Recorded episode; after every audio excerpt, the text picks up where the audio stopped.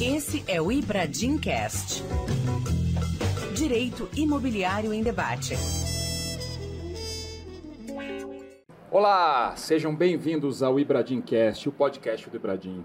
Eu sou Ricardo Campelo, um dos apresentadores do programa, e se você ainda não conhece o Ibradim, nós somos o Instituto Brasileiro de Direito Imobiliário, estamos aí em vários estados da federação, hoje com mais de 3 mil membros, hoje, né, nesta data especial aqui, mais ainda é, gravando dentro do Congresso do Ibradim, então um programa, uma edição muito especial. E eu estou aqui com convidados de alta qualidade, como sempre fazemos no Ibradim Cast, que estão participando do nosso congresso também. Deixa eu apresentar aqui um por um para vocês. Em seguida já introduzimos o tema e começamos o programa. Primeiramente, ao meu lado, Ana Cristina Maia, ela que é oficial de registro de imóveis em Mariana, Minas Gerais. Muito bem-vinda, Ana. Olá, tudo bem, pessoal? Um prazer estar aqui com vocês. Obrigado. É, também ao meu lado aqui, Carolina Ferreira, ela que é vice-coordenadora da Comissão de Hotelaria e Multipropriedade do Ibradim. Carol, bem-vinda. Olá, gente. Minha primeira vez. Sejam bonzinhos comigo. Eu nunca fiz um podcast, nunca tive um microfone desse na minha frente. Vai tirar de letra, tranquilo. E para completar aqui a nossa mesa, Fernando Blasco, ele que é tabelião em São Paulo e é vice-coordenador da Comissão, Comissão de Inovação e Tecnologia do Ibradim. Bem-vindo, Fernando. Bem-vindo, eu te agradeço aqui pela presença. Também sou novato, então qualquer coisa eu passo a palavra aqui direto para vocês. Não, nada disso, vocês todos manjam muito do assunto, manjam muito do direito imobiliário, com certeza vão colaborar muito aqui com o nosso programa. Bom, nosso tema hoje é o novo Minha Casa Minha Vida. É, abrangendo aí tão, tanto a nova lei, né, que trouxe aí mudanças para o programa, é, e que também foram regulamentadas pelas resoluções do, do comitê gestor, mas elas é, repercutiu muito na mídia algumas questões que eu acho até interessante a gente passar, passar aqui já no início, questões mais macro, né, como a mudança da faixa de renda, a mudança no, no teto do valor do imóvel do programa, é, por exemplo, aqui, né, o faixa 1 com renda até R$ 2.640 mensais, o faixa 2 foi é, renda de R$ 2.640 a R$ 4.400, o faixa 3 com R$ 4.400 até R$ 8.000 mensais. E o valor máximo do imóvel, né, que dentro das faixas aí, a gente chega até o valor, valor máximo do imóvel que pode ser comprado no faixa 3, né, na faixa mais alta, foi de 264 mil para 350 mil reais. Essa especificamente é uma demanda que eu via muito é, dos empreendedores, né, que tinham uma dificuldade de viabilizar empreendimentos no Minha Casa Minha Vida, porque o preço do terreno é alto é, e aí não fecha a conta se eu precisar vender dentro do teto anterior, que era 264 mil reais. É, dentro dessas questões mais genéricas, assim, Queria a, o feeling de vocês sobre essas mudanças que, que vieram com a nova lei e se dentro da atuação de vocês no direito imobiliário vocês já, já sentiam também demanda por essas mudanças. Bom, vou começar aqui, já que a gente está falando um pouco da, da, da parte macro. Bom, o que, que acontece? Por que, que chamou atenção essa alteração na legislativa? É, do Minha Casa Minha Vida. É engraçado que a gente conversa aqui nos corredores do Congresso e a maioria das pessoas não entende muito de Minha Casa Minha Vida e eu especificamente é, tive é, esse, essa dificuldade inicial porque eu, eu sou de São Paulo e o setor produtivo aqui ele não se interessa muito pela questão de é, produto econômico. Então, o que, que a gente tinha? A gente tinha essa grande dificuldade que era enquadrar os imóveis, o preço do terreno, o preço do metro quadrado aqui de São Paulo, nas faixas do Minha Casa Minha Vida. Então, assim, é, hoje o que a gente vê é que isso foi ampliado, a gente consegue gerar mais, a gente consegue mais é, gerar mais empregos, consegue mais interesse do setor produtivo e também consegue abranger um número maior de consumidores, tá? Porque a gente consegue pegar uma faixa maior. E, com isso, acreditam que vai movimentar o mercado assim substancialmente, tá? E aí o que que a gente, uma das coisas que a gente, além de todas essas dificuldades que o setor produtivo tinha, acho que todo mundo já deve ter ouvido falar que ah, por que, que a, o setor privado não adere ao programa Minha Casa Minha Vida? E aí a gente acaba escutando aquelas histórias do, dos calotes que tomaram, tal, e que tudo isso vem reverberando, reverberou bem mal dentro do, da, da indústria da construção, mas que também ainda demanda interesse de muitos, que é a questão assim é, da quantidade de exigências que é, são feitas para poder ingressar no programa. Então, assim, a gente, a gente tem aquelas duas pontas, é, uma ponta exigindo muito e a outra ponta que não vive de vento, né, que não faz isso por filantropia, que não produz é, moradia por é, também por necessidade, mas não por só uma questão, não é governo.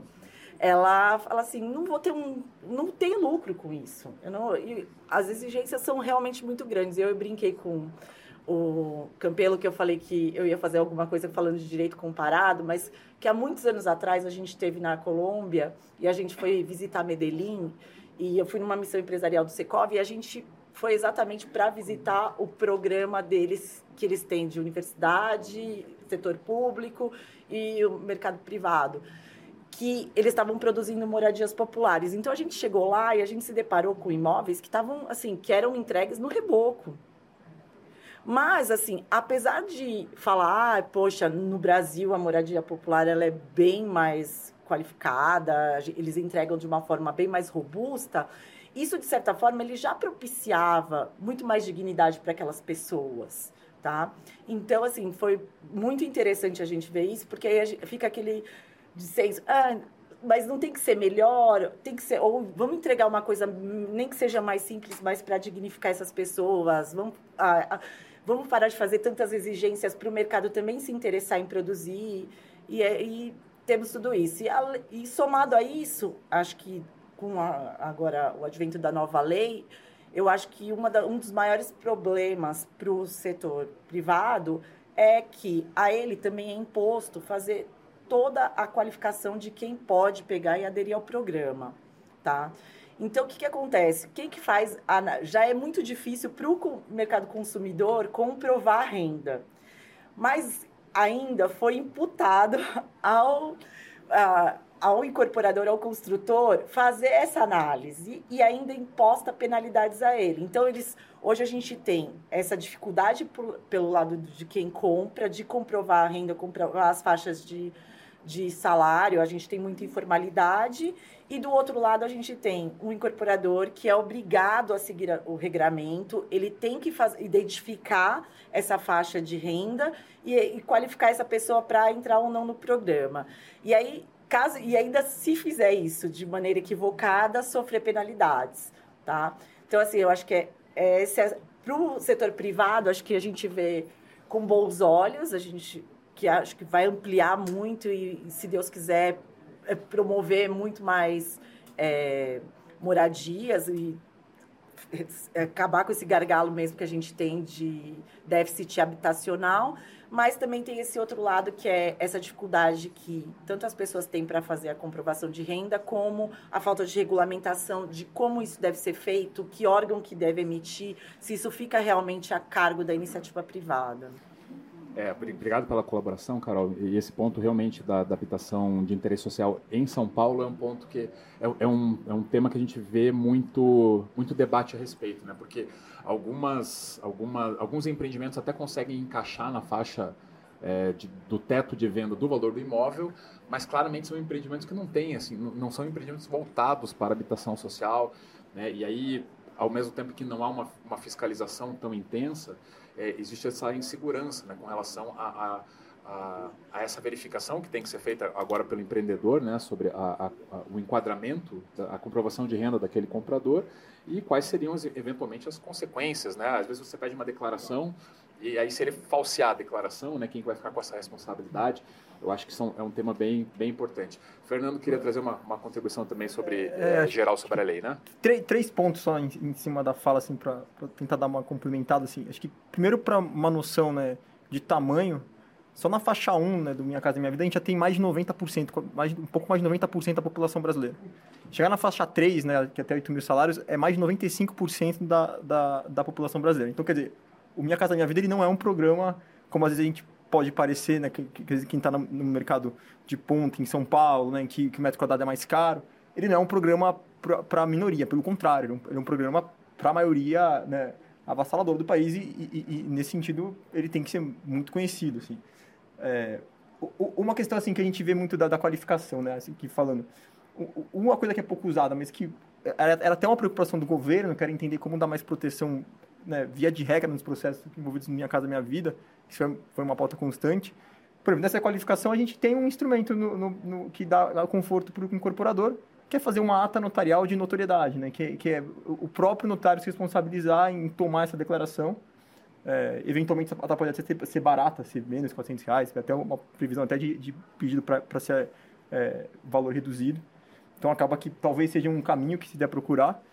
E, e eu também vejo assim, terceiro ponto, só que, que eu vejo que a lei parece que ela permite, a lei nova ela permite novas modelagens de propriedade né, e do direito que vai se utilizar. Então, acho que não caberia no pensamento do brasileiro dar é, que, criar um imóvel, por exemplo, no reboco, sem, mas talvez caiba um imóvel é, né, que, se, que, que a forma de transferência de propriedade, ela, de, de transferência de uso, ela se dá para um instituto mais simples no começo, que depois ele possa vir a ser comprado, ou até algum imóvel que preveja algum tipo de ampliação futura para tentar encaixar dentro das faixas. É, porque me parece que a lei ela foi bem aberta, né? Desde que tenha, sobretudo na faixa 1 e 2, né? Que, que, que você vê que tem uma preferência grande da lei. Acho que talvez tenha caminhos possíveis para ser um pouco mais criacional, né? Com, com o amparo do, do ente que estiver promovendo, né? se tiver algum tipo de subsídio. Assim. Interessante. Ana, sua visão geral sobre a lei, a parte mais importante aí, que eu, que eu sei que você atua muito, é na parte de, de reurb, né? Qual que é a tua visão geral aí sobre essas alterações? É, então, assim, eu percebo que a 14620 ela veio também para fazer algumas correções, né, em relação ao programa original que estava lá na 11977, é, algumas coisas que foram objeto de muita crítica, né, por exemplo, uh, os núcleos ou as unidades habitacionais sempre estarem é, localizadas né, nas periferias, longe dos, né, dos, das centralidades, longe dos serviços, longe do trabalho das pessoas. A gente vê que, pelo menos na lei, tem a intenção de que não seja assim dessa vez, né?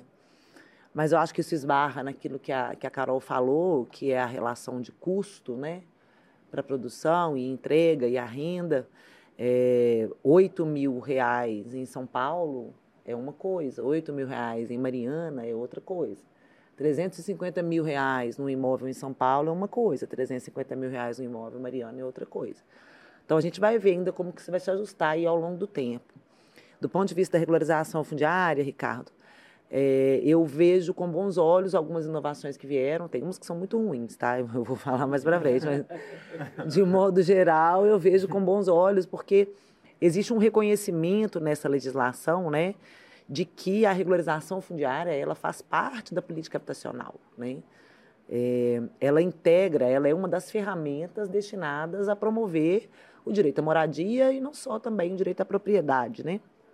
É, e aí a gente vê lá é, no, no, artigo 4 da lei, né, que a regularização fundiária aparece como um dos objetivos. Depois a gente vê também é, lá no artigo 13, né, a destinação de recursos para realização de regularização fundiária é, é, pelos municípios. Tem também recursos destinados à melhoria das habitações. Muitas vezes é, você vai colocar gente para morar numa numa casinha nova, pequenininha, lá atrás do morro, onde não passa nem ônibus, né? É, colocando ele muito mais longe do trabalho dele, da escola das crianças, quando você poderia mantê-lo no lugar onde ele está, é, com a melhoria da habitação né, é, em que ele vive. Né? Então, eu acho que essa multiplicidade de ferramentas ela é importante para o sucesso do programa. Agora vamos ver como é que vai acontecer, né? Certo. Vamos falar já então um pouco de, dessa parte de Reurbia, né? É, é, para quem até para quem não é fam, tão familiarizado com o tema, podia dar uma, uma introdução, né, e, e, passar o que, que o que, que veio de alteração na, nessa legislação. Bom, a regularização, a REURB, né, a regularização fundiária urbana é um apelido, né, que foi dado pela Lei 13465. Curiosamente, não curiosamente, porque os assuntos são correlatos, mas a, a, a, primeira lei que tratou da regularização fundiária urbana no Brasil foi a 11977, que também criou o programa Minha Casa Minha Vida. Né? Então, é, ela tem andado juntos os dois temas. É, a regularização fundiária urbana, então, é uma ferramenta que os municípios têm né, à, à mão para poder fazer a gestão das cidades. Né? A gente estima, não existem números certos, mas uh, estima-se que cerca de 50% dos imóveis no Brasil sejam irregulares. Mas essa é uma perspectiva otimista, na minha opinião. Né? Eu tive agora, é, é, por causa do programa Solo Seguro do CNJ, eu tive agora na região norte, e colegas que têm 58 mil uh, habitantes e 2 mil matrículas. Né? Até o extremo de um colega de uma cidade de 28 mil habitantes que tem nenhuma matrícula. Isso é para vocês terem uma noção de como é que a banda toca diferente, né? É, e aí, essa a REUB está prevista na Lei 13465 e é a Lei 13465 que foi alterada pela 14620, né? Então, eu vou falar aqui apenas é, de algumas é, alterações, uma que eu considero bastante relevante, que eu até mencionei no painel hoje mais cedo, é o deslocamento da competência para processamento da REURB para estados e União quando os imóveis ocupados, as glebas ocupadas, pertencerem ao Estado e à União. É, eu vejo aí uma inconstitucionalidade, uma usurpação da competência municipal para processamento da regularização fundiária, que é, né, é, é um tema de uso e ocupação do solo. Né? Então, competência privativa dos municípios. É, mas está em vigor, né? não foi declarada inconstitucionalidade, não foi nem questionada. Mas fica aí uma reflexão. Na minha opinião, a CRF, pelo menos, não pode ser emitida, que é o documento que vai ao cartório final, né? É, pelos estados e pelos municípios, sem o conhecimento, ao menos, da prefeitura. Né? Então, a gente vai ver muito debate sobre isso ainda.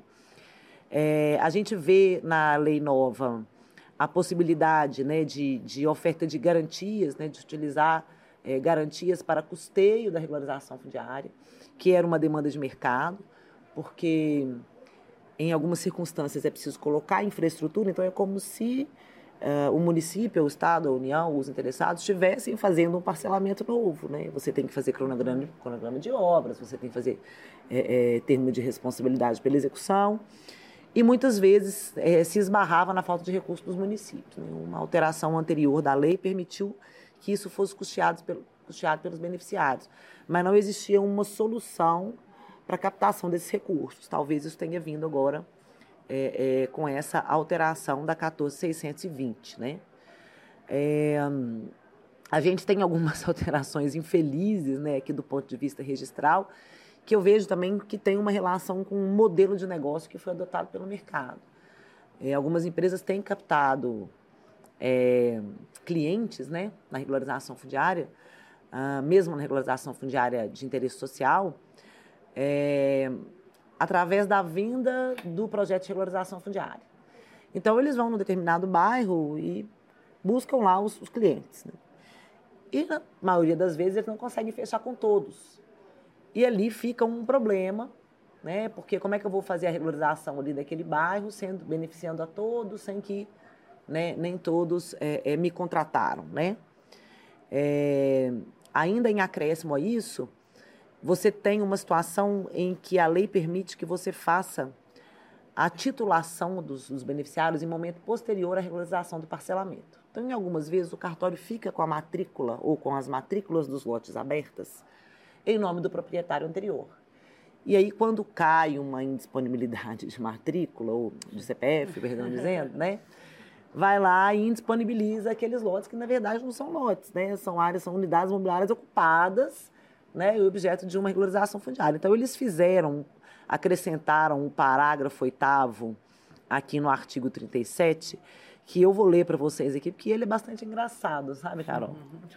O oficial do registro de imóveis, ao abrir as matrículas individuais decorrentes do projeto de regularização fundiária, deverá, nas matrículas das unidades imobiliárias cujo ocupante não venha a ser informado na lista de beneficiários da CRF, ou seja, o município não falou ali ainda quem é o ocupante daquela área para titular, deverão fazer constar o titular originário da matrícula na condição de proprietário anterior, não inserindo esse mesmo proprietário como titular atual da matrícula aberta.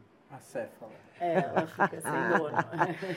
Mas apenas inserindo no campo relativo ao proprietário atual texto informando que o futuro proprietário será oportunamente citado na matrícula quando do envio das listas complementares de beneficiários. Eu, eu, eu tenho uma. Assim, eu acho que esse artigo, ele, só de ler, ele matou uns três registradores de imóveis, tá, gente? Caíram três, pá, duros no chão, é. É, né? Porque como se o que indica a propriedade de um imóvel fosse o que está lá, né? Proprietário atual, né? Cara, se o cara era proprietário da gleba que foi ocupada, ele segue proprietário da gleba que foi dividida lá em lotes. Uhum. E não adianta eu escrever lá que ele é o proprietário anterior. Não, ele não é o proprietário anterior, ele é o proprietário atual. E se chegar uma indisponibilidade, nós vamos ter que indisponibilizar do mesmo jeito, né? Bom, né, como a primeira, primeira polêmica aí do tema. É, algumas outras questões da lei, eu acho que algumas a gente pode só tocar de forma genérica, né? A volta do RET de 1%, essa foi uma, uma mudança muito bem-vinda é, no setor, né, para o faixa 1. Né, você ter uma tributação de 1% só é uma, é uma tributação bem, bem vantajosa e eu até acho interessante fazer, fazer um comentário aqui a propósito do, desse movimento que a gente está vivendo agora, nesse né, momento da reforma tributária.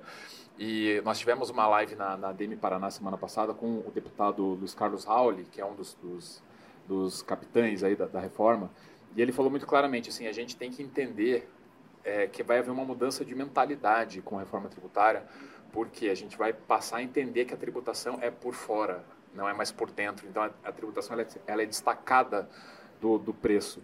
E quando a gente vê, é, aplicando essa mentalidade, assim, nessa redução de 4% do RET normal né, para o RET de 1% do faixa 1, a gente está é, beneficiando com essa, com essa redução não a incorporadora que vai vender, mas o comprador. Né? Quando a gente passa a ver a tributação como algo que está anexado, né, que está por fora do preço, a gente entende claramente que aqui não é o incorporador que vai embolsar esse dinheiro, né, é, o, é o comprador que vai, vai ter uma redução de preço, né, uma redução no desembolso final dele. Né? Então essa foi uma, com certeza uma mudança que eu vi, foi muito celebrada. É, o, Blasco já citou essas novas modalidades, né? a gente vai poder, vai poder ter no âmbito do programa locação, comodato, retrofit isso são previsões que a lei trouxe de forma genérica e que eu entendo que serão regulamentadas por, posteriormente. Né? Hoje, no painel de abertura, o Olivar tocou um pouco nesse, nesse ponto. Acho que também é, um, é, é interessante né? a gente poder é, regulamentar essa, essa, esse déficit habitacional, né? É, trazer uma solução que não seja necessariamente da pessoa adquirir o imóvel, né? Talvez por locação, comodato, eu sinceramente não sei como que seria feito. Não, Achei só curioso. também é, é todas essas modalidades que você mencionou, mas uma, um, que ampliou também a possibilidade de você disponibilizar mais produto, né? Porque a gente, quando a gente fala de Minha Casa Minha Vida, a gente não está falando só de produto novo. A gente está falando de produtos que já existem, de terreno, de casas é, de, ter, de imóveis de terceiro, não exclusivamente de incorporadores e construtoras e ou loteadores, mas é a questão dos lotes, urba, dos lotes urbanizados também. Isso ampliou também bastante a oferta de produto e vai, eu acho que dá um uma vazão boa, assim, junto com, essas, com todos esses institutos que você falou. É, se você me permite um comentário muito rápido, né, eu acho que isso vai um pouco na linha da autoconstrução, né, que é, é uma, que é uma cultura, eu acho, né, da, da, do país também, né. Uhum. Com certeza.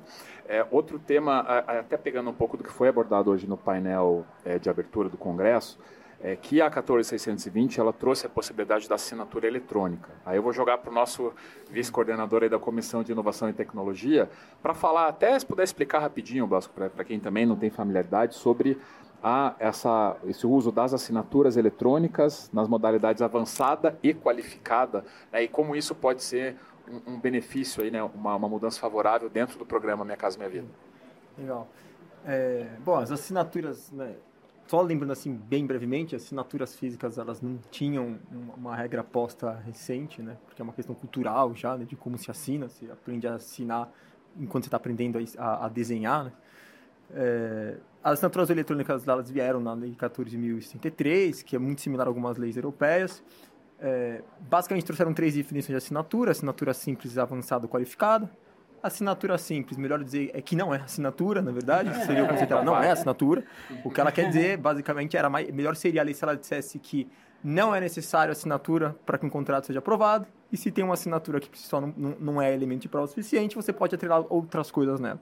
Porque basicamente ela, você até pode questionar depois se vai ter força executiva, uma assinatura simples, porque no final do dia ela atrela é, algo que não é provado a um documento. Então, se você tiver questionamento, tem até um julgado da STJ é, um tanto antigo, quando eu pegava alguma dessas nessas plataformas, tipo Struggle Sign, e aí falava basicamente que, olha, se tiver questionamento da assinatura, eu, vou ter que, eu quero que você me comprove o e-mail, que, que, quem que é esse e-mail. Aí você começa a fazer uma relação de, de, de, de cíclica, né? De procurar da onde que veio a prova da prova e assim vai.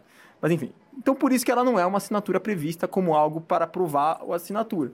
Quando que vai ser aceita? Só para né, a gente não deixar de escapar o tema. Ela vai ser aceita, principalmente em registros, quando você já não precisa de, de nenhuma assinatura. É o que a gente vê na RTD. Né? Na RTD não precisa de assinatura, né? Você pode arquivar um documento sem assinatura. Então pode ser sempre ser simples, né?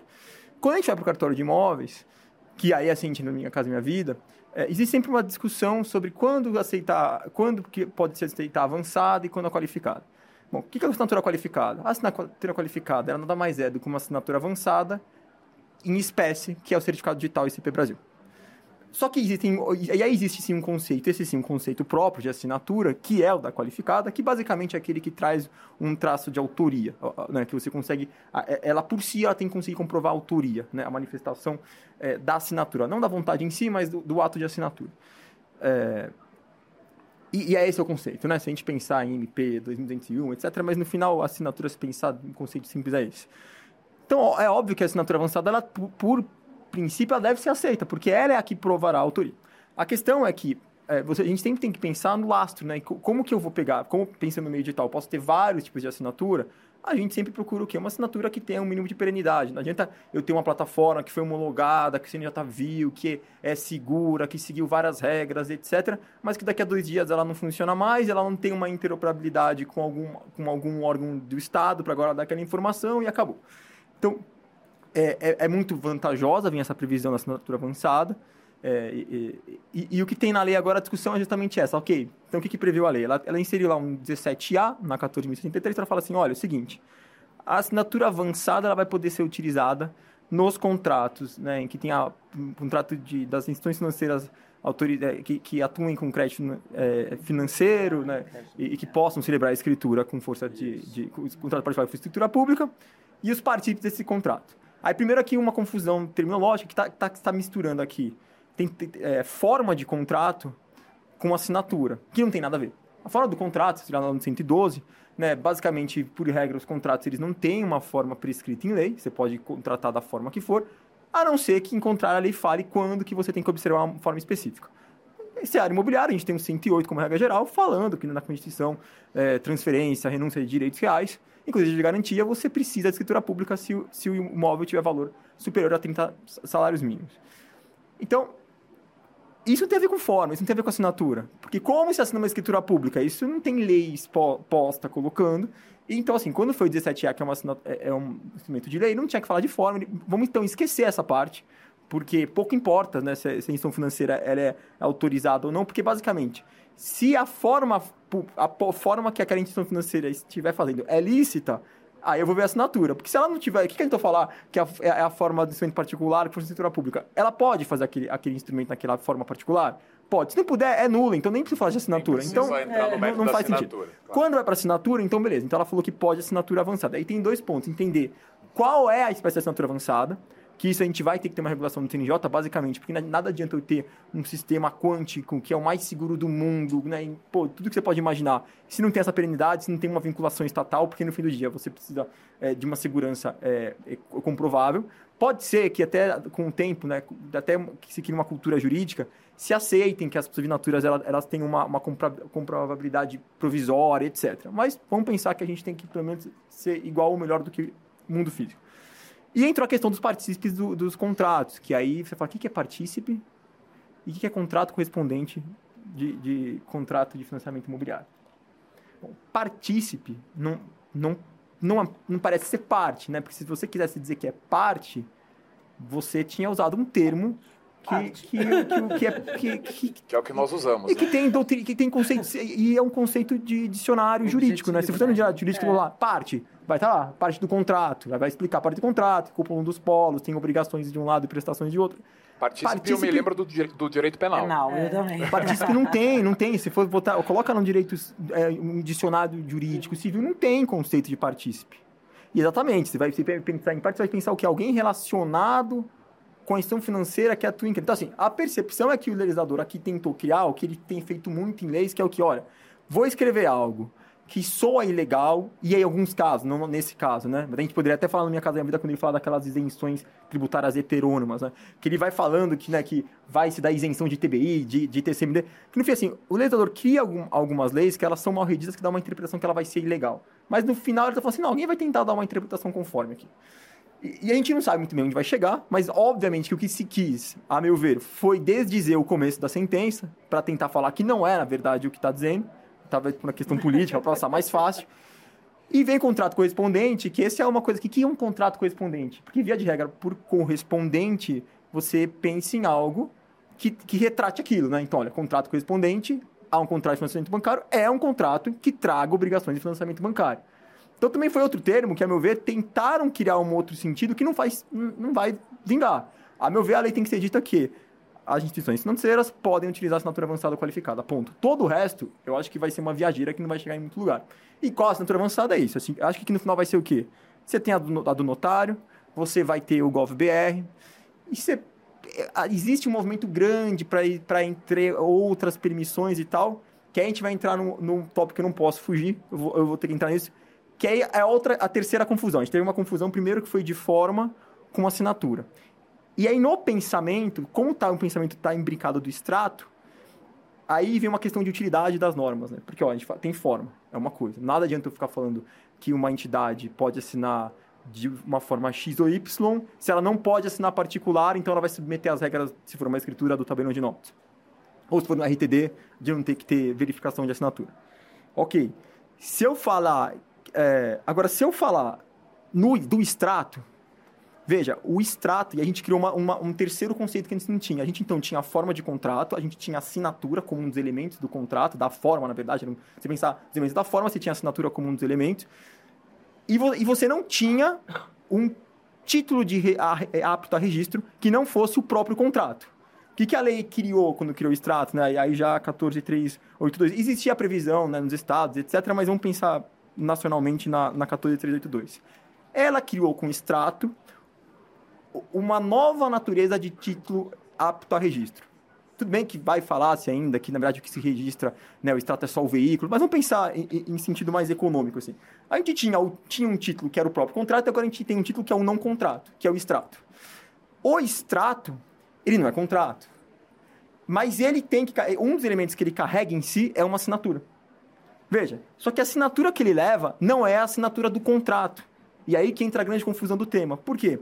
Como a gente está discutindo junto o extrato com a assinatura e com a forma, não, e, e, todas as elas vieram juntas, e acaba, a meu ver que existe uma preocupação inútil de regular fortemente a, a, o tipo de assinatura da instituição financeira, quando se esquece que ela vai poder mandar por extrato. Então, se ela, instituição financeira, aceitar no final uma assinatura simples ou qualificada, esse elemento, que é como foi assinado o ato, ele não é um elemento que tem que estar no extrato, e o extrato por si, ele vai ter uma assinatura, e essa assinatura que é da gestão financeira meu amigo, gestão financeira ela, ela é, não é uma dor ela assinar por certificado digital. Então se criou uma panaceia, se criou um, um, uma, um grande problema que é um pensamento, a meu ver, que não foi sistemático. Se a gente for um pouquinho mais sistemático, não, vamos, vamos trabalhar bem o extrato, vamos mostrar aqui que no extrato a assinatura vai ser assim ou assada. E aí o contrato fica super fácil, você não precisa se preocupar com isso. E aí sim, e aí um outro último ponto, que já estou falando demais, daqui a pouco, parece que falando sozinho, vou parar. Mas o último ponto é, na parte do contrato, é, quando se fala né, desses instrumentos que são feitos para a instituição financeira, a gente tem que lembrar que não é que a instituição financeira tem a fé pública, mas o que existe no Brasil é que existe uma concentração de cinco bancos, né, que fazem aí mais de 95, 96, 98, não sei quantos por cento, mas é, é praticamente todos os atos né, de acesso a FHSF são pelos bancões, que, em razão da realidade deles, eles são inquebráveis, né, eles não podem falir. Se um desses bancos quebra, para o país. Então, assim, o que se foi é que no sistema de contratação com bancos, nesse microsistema, o que se criou foi a aceitação de que aqui não precisa imperar o princípio de segurança jurídica, porque você tem uma segurança que é econômica, que é autorial, que, olha, ainda que haja algum tipo de fraude, o banco, ele é o, o único responsável por aquilo, então ele paga a conta. E, e, é um ato que ainda assim é regulamentado, né? Os contratos eles são padronizados e, e, e o banco nem é parte no compromisso de, compra e venda, né? Ele, ele, é só no crédito, então o conflito de interesse direto ele, ele é muito remoto. Então assim, não tem nada de fé pública. O que você tem aqui é uma outra disciplina que se aplica. Então quando você pensa nisso tudo, nem tem sentido mesmo você querer é, pensar em assinatura avançada ou qualificada. Poderia ser, ser simples. Porque se o banco entendeu que ele pode dar e, e já é aceito, inclusive por que, que, por que, que não precisa ter contrato, não tem que ter reconhecimento de firma há décadas nos contratos bancários? Justamente por isso.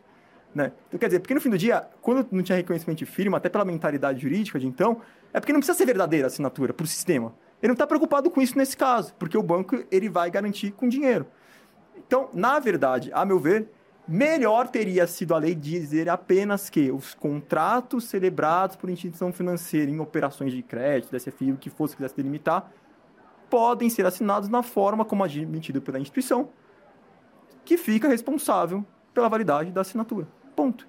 Resolvia toda essa problemática, a gente não estava discutindo um monte de coisa, ia ser muito mais funcional, o banco ia poder fazer nessas operações de uma forma muito mais fácil, mas acabou que a gente acabou, eu não pensando em, nas, a, a, gente não, não quebrou o raciocínio no que é, no que é forma de contrato, no, no que é, é, assinatura de contrato, no que é o extrato, e pensou eles né, em causa e efeito. A gente acabou ficando, deixando os sistemas se, se confundirem. Então, é, falei bastante, mas a meu ver é isso. Assim. Obrigado, Blasco. Caminhando para o final aqui, já que o nosso tempo está esgotando, né, o Blasco já colocou, entrou ali no assunto dos extratos, que é o que eu quero explorar um pouco com a Ana também, que foi também tema da, do painel de abertura, né, que a Ana teve presente. E eu lembro que foi um, um tema de muita polêmica quando veio a lei do SERP, que falou primeiramente nos extratos, né? Eu até fui, é, logo que saiu a lei, antes dos primeiros debates, eu, a gente estava organizando um evento no Sinuscom Paraná e eu fui chamar um registrador lá Paraná e, fui falar com ele, assim, porque eu tinha visto, puxa, me parece uma simplificação né, bom para vocês, né, e tomei uma invertida enorme, porque ele estava achando um absurdo os extratos, meio na linha que o Alexandre Gomiti comentou no painel aqui, que, né, que, que foi uma visão que houve de que isso retiraria né, a função né, e a importância da, da, da atuação do registrador.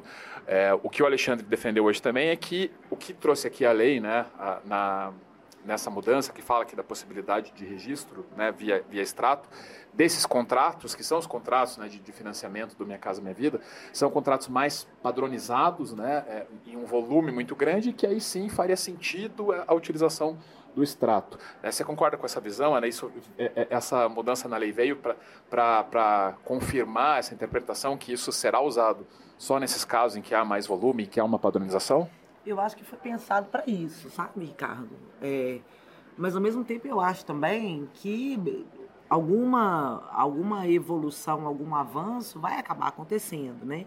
Eu acho que isso está muito dentro do limite do que o CNJ vai colocar para essas para o uso desses instrumentos, tanto das assinaturas quanto dos extratos, né? É, não, não sei se é algo é, que se possa ou se deva evitar, né? E, e, pegando um pouco o gancho na fala do, do Blasco, é, o extrato, como ele disse, não é o contrato. Né? O extrato é um elemento do contrato que contém ali os dados né, que são é, é, alocados de maneira estruturada no contrato que fica arquivado na serventia e arquivado Poderá na instituição financeira. É.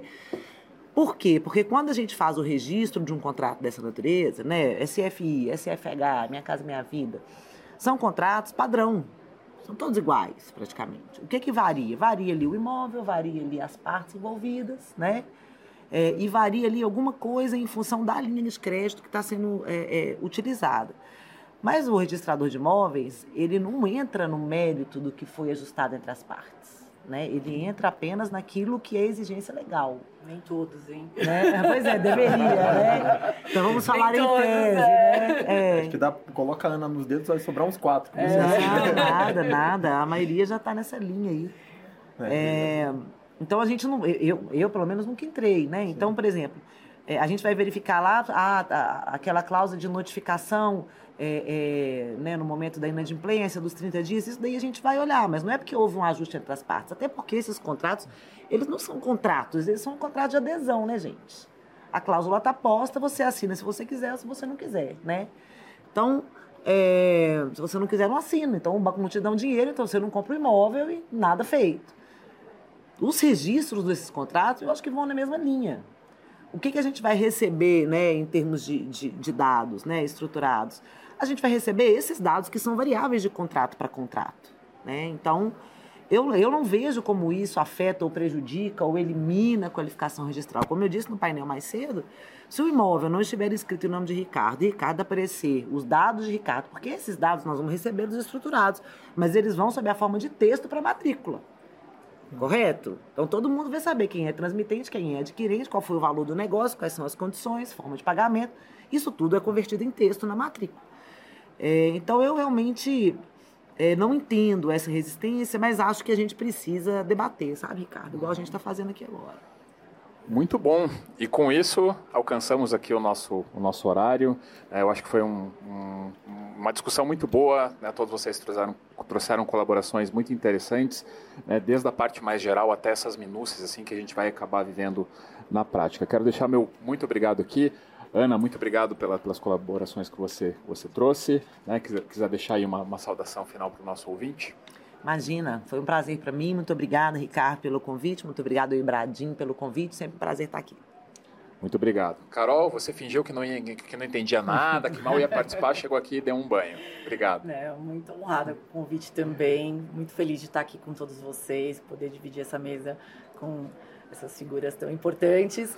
E aproveitar o gancho da Ana, ela, tá, ela falou tanto de, dessa questão de percentual de áreas que isso sempre foi o que me motivou a me especializar no direito imobiliário, viu? Essa quantidade de áreas ainda não regularizadas e essa demanda grande campo, atendida. Grande campo. E que isso continue avançando, né? É bom é. para todo o país.